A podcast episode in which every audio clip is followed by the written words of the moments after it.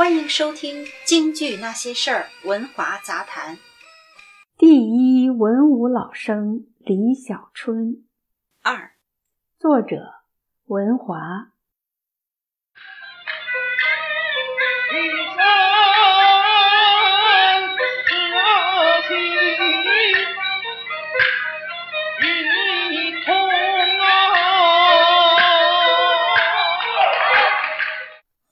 小春在桑巴丘的周瑜归天中，又充分表演了短打三摔的绝技。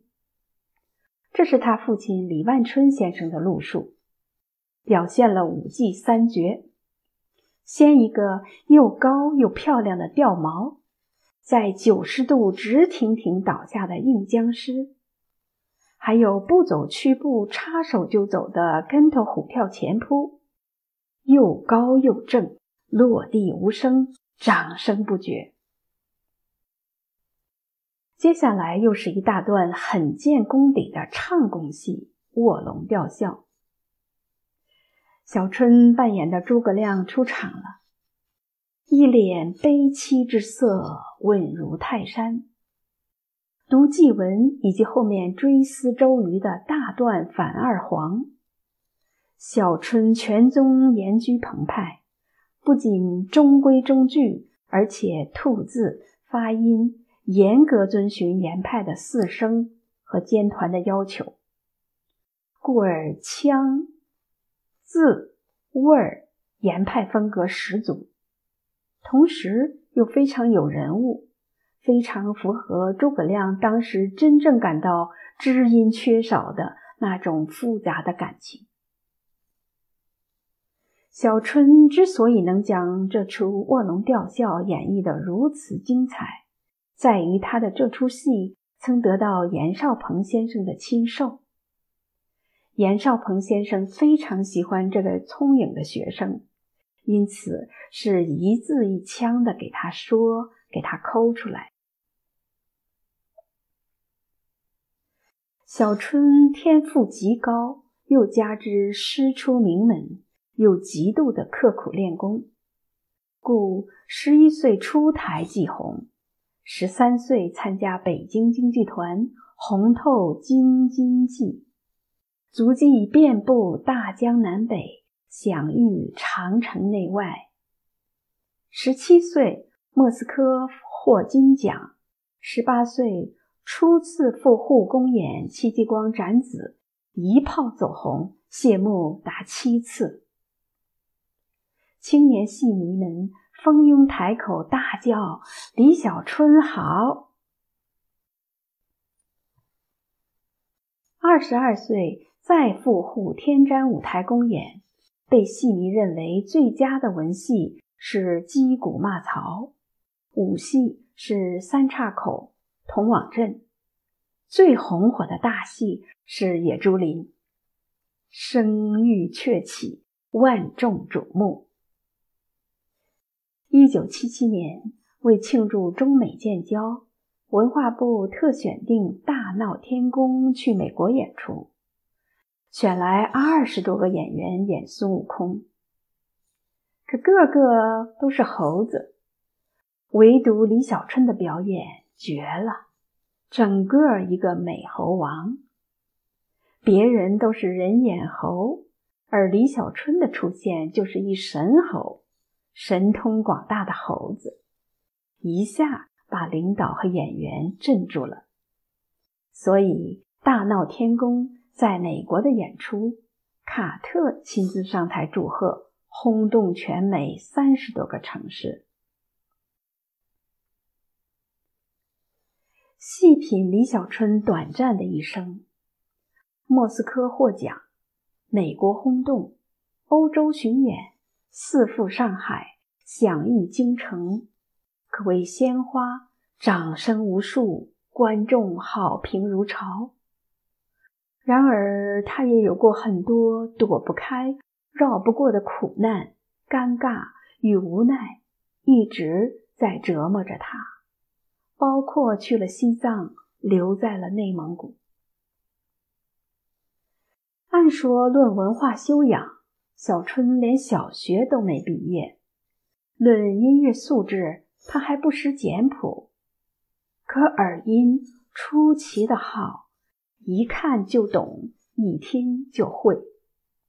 论表演造诣，那是文武兼备，无所不能，无所不通。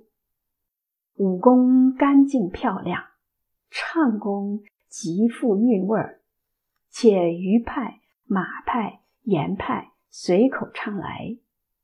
中规中矩，还拉得一手好京胡。这么一个京剧奇才，是天生的，是培养的，是自学的，还是什么因素造成的？谁又能说得清楚呢？有资料记载，杨子荣、李玉和、郭建光、严伟才、洪昌清这几个英雄人物的最佳人选。就是李小春。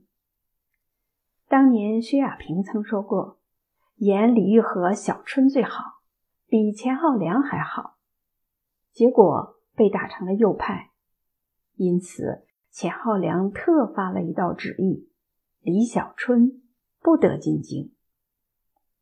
至此，北京的大门对李小春彻底关死了，任谁。也没能把李小春调回北京，没能把李小春调回北京，是杜近芳后半生的痛。那时的杜建芳见到大领导就说：“李小春是个人才呀，把他调回北京来吧，您给办办。”最后也未能如愿。手握大权的体委主任庄则栋。也多次暗示李小春可助其调回北京，最后也是没了下文。有一种说法是可信的：小春若是调回北京，那别人干嘛去啊？他一个人把风光都占全了，还有别人什么事吗？所以，这就是李小春的时也，运也。命也。在李小春五十二岁短暂的一生中，演出的舞台有海拔最高的西藏高原，也有几百米深的矿井，有冰天雪地的北国边陲，也到过闷热酷暑的南方。很多人对李小春的人品赞不绝口。说他心眼好，够交情，不小气，狭长义胆，人前不说是非，人后不论短长。不论是和同事还是和戏迷，都能打成一片，没有一丝一毫的架子。同辈的朋友都称其为“春哥”，这才是一个真正的。德艺双馨的表演艺术家。上世纪八十年代初期，他和董文华、许环山等主演了反映旧社会艺人的电影《人猴》。在这部电影里，我们从另一个侧面看到了他的深厚功底。天妒英才，因突发肝病。小春于一九九零年七月过早的离开了他热爱的舞台和爱戴他的戏迷。小春的离世是对那些曾经期许小春未来、憧憬京剧再现辉煌的戏迷的打击，也是整个京剧界的莫大损失。谢谢收听《文华杂谈》，每周六更新。欢迎订阅。